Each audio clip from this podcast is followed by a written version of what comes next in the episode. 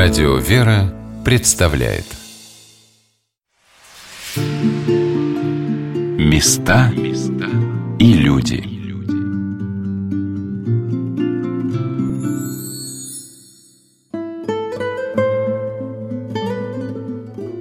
Сегодня на «Волнах Радио «Вера» мы рассказываем об Успенском кафедральном соборе города Владимира, построенном святым благоверным князем Андреем Боголюбским – о том, как гений одного человека может помочь заложить основу мировоззрения, показать пример отношения к своей жизни, своему Отечеству для множества людей. Князь Андрей Боголюбский, по словам Марии Яновны Верзиловой, незаслуженно забыт нашими современниками. Я спросила ее о том, почему он выбрал для своего княжения именно северо-восточную Русь. Это человек вообще такого, ну я бы сказала, планетарного масштаба, человек мира. Чаще всего говорят о Петре Первом, что вот он прорубил окно в Европу. Здесь же, говоря о личности Андрея Боголюбского, можно сказать, что этот князь сделал не меньше. Дело в том, что Андрей Боголюбский, он родился в семье Ростова-Сударского князя Юрия Долгорукова и его супруги Аепы. И он детские годы провел именно здесь. Под Суздалем в четырех километрах располагалась резиденция Юрия Долгорукова Кидикша. И вот там-то и родился, и первые годы воспитывался князь Андрей. И что интересно, в детстве, вот мы с вами уже про князя Всеволода говорили, что у него было два имени. Да? Имя крещальное Дмитрий, к Размитровскому собору мы подходим, подходе. И имя уже княжеское Всеволод. У Андрея имя, которое он носил, Андрей, да? А вот имя, которое ему дали при рождении, Китай. Андрея Боголюбского называли Китай. Мама у него тюркского происхождения, поэтому и имя такое дали, что в переводе с тюркского означает крепость. Как в Москве Китай город, да? Крепость. Видимо, мама, когда давала имя своему сыну, она желала, чтобы ее сын был крепок в вере, как камень. Как вот Кифа Петр, да, Господь дает имя Петру, так и здесь мама дала своему сыну имя вот такой крепость, камень. И вот с этим именем в дальнейшем Андрей Боголюбский проследовал, наверное, всю свою жизнь, показывая такой символ крепости, крепости духа в первую очередь.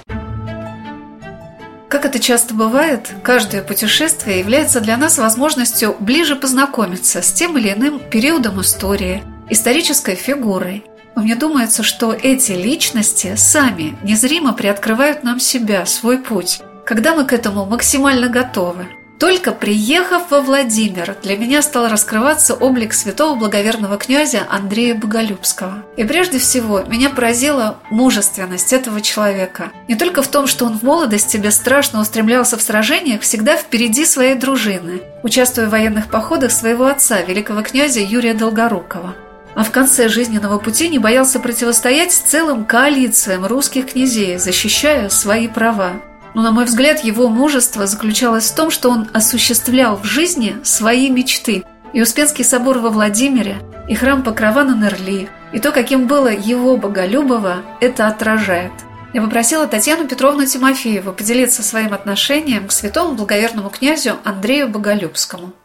Прозвище его Боголюбский тоже по-разному интерпретируют. Скорее всего, все-таки не по месту. Боголюбов потом получила такое название по его прозвищу. Боголюбивый. Икону Боголюбской Божьей Матери называют вот местная интерпретация Боголюбивая. В местных источниках она Боголюбивая, но Боголюбимая. И Андрей Боголюбский, видимо, это был действительно такой человек религиозный, любивший богословие, знавший его. Ну и то, что он строил, оно тоже все имело какую-то богословскую подоплеку, ориентированную на актуальное время. Золотые ворота венчает церковь положение Риз Богородицы, то есть аналогия на Влахернский храм, где ризы эти хранились. Успенский собор – это праздник Успения Богородицы, который декларирует, что Богоматерь с нами жива. Боголюбова – это Рождество Богородицы. Церковь Покрова мы не знаем, какое она имела посвящение, кстати говоря. Покров – это, видимо, праздник, складываться праздник Покрова начал при Андрее Боголюбском. Но имел ли он такое название – это большой вопрос. Андрей Боголюбский, видимо, был личностью богато одаренной. Он был и политиком. Судить его нам трудно, поскольку мы не все и знаем. Он был, конечно, воин, поскольку он в очень многих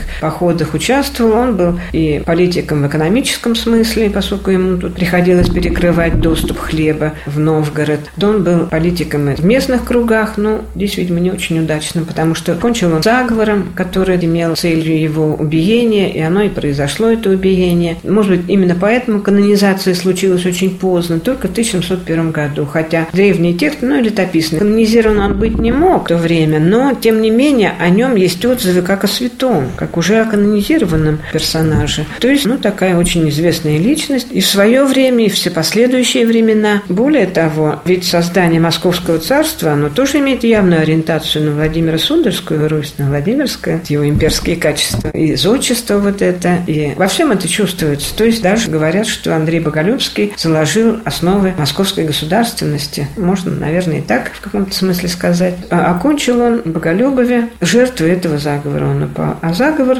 был составлен из группы бояр, ну, тоже по-разному теперь их оценивают, их социальную принадлежность. Кучковичи во главе стояли, это те самые Кучковичи, у отца которых Юрий Долгорукий отобрал Кучково поле, землю, на которой построил Москву потом впоследствии. Кстати говоря, стены московские строил Андрей Боголюбский. Первое летописное упоминание Москвы – это как раз о тех стенах 56 года, которые строил сын Юрия Долгорукова, Андрей Боголюбский. Татьяна Петровна рассказала о том, что современные научные исследования вносят дополнение к сведениям и о внешнем облике святого благоверного князя Андрея Боголюбского и к вопросу о его возрасте.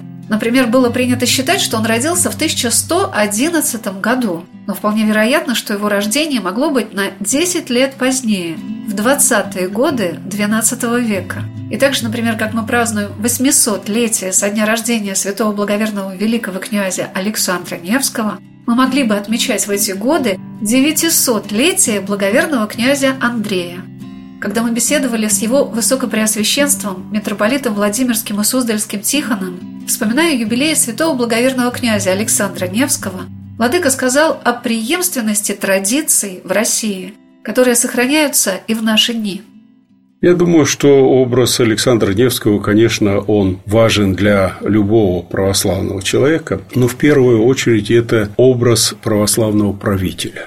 И когда мы сейчас все заняты строительством новой России, России, в которой все-таки сохраняются и продолжаются традиции наших великих святых предков, то многие люди пришли сейчас к власти православные, считают себя православными, верующими людьми. Но образ князя, конечно, он может быть таким путеводным для них, показать, как совмещать свою государственную деятельность с православной верой, как надо, так сказать, крепить традиции. Конечно, у нас много делается, и то, что заявление самых высоких трибун говорится о том, что мы будем сохранять понятие высокой о семье, как союза мужчины и женщин, что мы не приемлем никаких извращений. Это уже очень важно, потому что все начинается с семьи, и поэтому в этом наше правительство на правильном пути я считаю. И то, что возрождаются и храмы, и монастыри, ну, насколько это возможно в нынешней ситуации, сложной и трудной для страны. Но все-таки мы видим, что в 2015 году, в декабре месяце, было принято такое решение правительством. Приоритет духовного над материальным. Я считаю, что самые главные традиции нашей древней Руси сохраняются. Сохраняется православная вера, восстанавливаются храмы, начинают, так сказать, действовать монастыри монастырей, которые уж почти тысяча монастырей в нашей стране. И традиции православия, основные, конечно, традиции, несмотря на 70 лет безбожия, все-таки сохранены. И та нравственная катастрофа, которая идет во многих других странах, все-таки нашей страны не касается. Или касается в меньшей степени, чем это бывает на Западе. Сразу после общения с его высокопреосвященством митрополитом Тихоном мне посчастливилось прийти в Успенский собор, и несмотря на то, что подготовка к главному храмовому празднику Успения Пресвятой Богородицы была в самом разгаре, пообщаться с протеереем Сергием Фестинатовым, батюшкой, который носит звание ключарь Успенского собора. И вот уже 40 лет возносит здесь свои молитвы и является хранителем святынь собора. Рак с мощами святых благоверных Владимирских князей и Владимирской иконы Божией Матери – и батюшка как будто подготавливал меня к восприятию всего, что я увидела и услышала потом на праздничном богослужении, своим трепетным и благоговейным отношением к месту своего служения, тоже святыне, Успенскому собору Владимира. По милости Божией мы с вами вошли в Свято-Успенский кафедральный собор. Это великая святыня XII века. Один дух, все убранство собора вот сразу приводит нас в особую степень совершенства блаженству, можно даже так сказать. Свято-Успенский кафедральный собор хранит в себе множество захоронений как княжеский, так и епископата Русской Православной Церкви. Но прежде всего, конечно, хотелось бы сказать, что он претерпел много изменений от своего создания. Основал его, как вы знаете, великий сын киевского князя Юрия Долгорукова Андрей Боголюбский. Мы с вами стоим перед его святой ракой. Когда меня рукополагали перед тысячелетием крещения Руси, музей пошел навстречу нам и передал мощи кафедральный собор. А где они до этого? Они до этого были в музее. Вот вы мимо этого музея прошли. Там стояла икона Боголюбской Божьей Матери, которая явилась Андрею, согласно истории. И там находились останки его. Это честная глава и несколько ребрышек, которые достались нам. Вот князь Андрей Боголюбский. Века прошли. И вот как основатель пришел и остался здесь, в доме своего творения. Вот в 1987 году, вот по весне, эти вещи были привезены, переданы нам. Батюшка, ну, честно говоря, вот вы открыли честную главу, и сердце замерло. Вот я это говорю, же... что это храм, который в себе таит вот созерцание веков. И вообще Успенский собор, можно сказать, собор, смотрящий в вечность. Не скрою, я никогда не испытывала ничего подобного даже в соборах Московского Кремля. В Успенском соборе Владимира действительно чувствуется, что именно здесь начиналась наша история. Она хранит здесь свою основу, свои корни. И князья, лежащие в этом соборе, святой благоверный князь Андрей Боголюбский и его брат, великий князь Всеволод, Большое Гнездо, чьи останки находятся в алтаре Андреевского предела – святой благоверный князь Георгий Всеволодович, погибший на реке Сить в 1238 году. Все эти люди для тебя являются, как великие русские патриархи, основоположниками твоего Отечества. Это узаконено, благословлено, вдохновлено небольшим образом Владычицы Небесной, Владимирской иконой Божией Матери, перенесенной во Владимир святым благоверным князем Андреем Боголюбским. Житие его велико, многообразно. Он тоже стал святым в начале, по-моему, 18 века. Он много очень сделал для Владимира. Но самое главное, он принес во Владимир ту икону, которая потом стала называться Владимирской. А именно какую икону? Ту, которую некогда апостол Лука написал, сидя за столом с Божьей Матерью, Спасителем, с самой живой Божьей Матерью. Когда он ее принес сюда, по ней повозка остановилась, не доезжая Владимира 8 приблизительно километров. И кони, вешшие, как пишет летописец, кони, вешшие святый образ, старшие люди, и подвигнуть их невозмогоша. Тогда князь назвал то место Богом любимое, Боголюбово. Там ему и явилось еще один образ Божьей Матери. А тот, с которым он ехал, это образ, который его папе Юрию Долгорукому, князю Киевскому, по-моему, подарил. Тогда на то время он числился византийский патриарх Лука Хризоверк. Вот этот образ был у многих святых. И вот был конечный итог, он пришел во Владимир. Что Матерь Божия сказала, я не хочу в Ростов, во Владимире поставьте меня. Пойдемте сейчас к этому образу, мы подойдем. Вот девчата сейчас украшают, у нас завтра престол. Вот они с утра, видите, что делают, преображаются. Это вот то место, на котором была поставлена великая, скажу, икона, чудотворнейшая, вот которая впоследствии стала называться Владимирской. Многие события в жизни святого благоверного князя Андрея Боголюбского связывают с покровительством его правлению, земле, которую он выбрал для своего княжеского служения при Святой Богородице.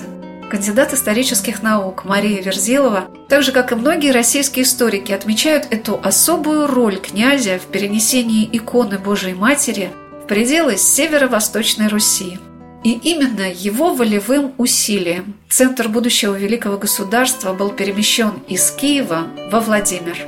Одним из символов столицы княжества являлся Успенский, как его называли «Златоверхий собор во Владимире». Оставайтесь на радио «Вера». Через несколько минут мы продолжим нашу программу. Есть замечательное литературное произведение «Сказание о Владимирской иконе Божьей Матери», и там как раз чудеса, которые происходят во время ага. перенесения этой иконы из Киева, из Вышгорода сюда, во Владимир. Просто диву даешься, как Андрей Боголюбский воспринимал все это, как он ну, чувствовал, что он идет не один, а что вот Матерь Божия, Царица Небесная его сюда ведет. И поэтому, придя сюда, он, конечно, заложил храм во имя кого? Во имя Успения Пресвятой Богородицы, которая в Успении, по Успении своем нас, вот так, которые остаются здесь на земле, не оставляет своим заступлением. Поэтому он и создает праздник Покрова Пресвятой Богородицы. И первый храм Покрова появляется у нас тоже. А на Владимирской земле храм Покрова Пресвятой Богородицы, Покрова на Нерли. Он приносит сюда Владимирскую икону Божьей Матери, именно так называется, поскольку она была принесена сюда князем Андреем. И по его, опять-таки, вот такому указанию была написана еще одна святыня, Боголюбская икона Божьей Матери. Вот как Царица Небесная ему явилась в Боголюбове. Знаете, что когда они уже подошли к этим местам, ведь икону могли отнести и в Ростов, и в Суздаль, но разбив шатер, они остановились. Он на молитву, все легли отдыхать, а он встал, ночью пламенно молился, и в тонком видении ему явилась сама Царица Небесная, Матерь Божия, которая сказала, что это место Богом любимое, и она желает, чтобы там был устроен храм в честь ее Пречистого Рождества, а ее образ был принесен, вот здесь точное указание, во Владимир. И как драгоценное убранство, как киот для этой святыни возводится наш Успенский кафедральный собор. То есть вот вся жизнь Андрея Боголюбского идет под хором Пресвятой Богородицы. Места и люди.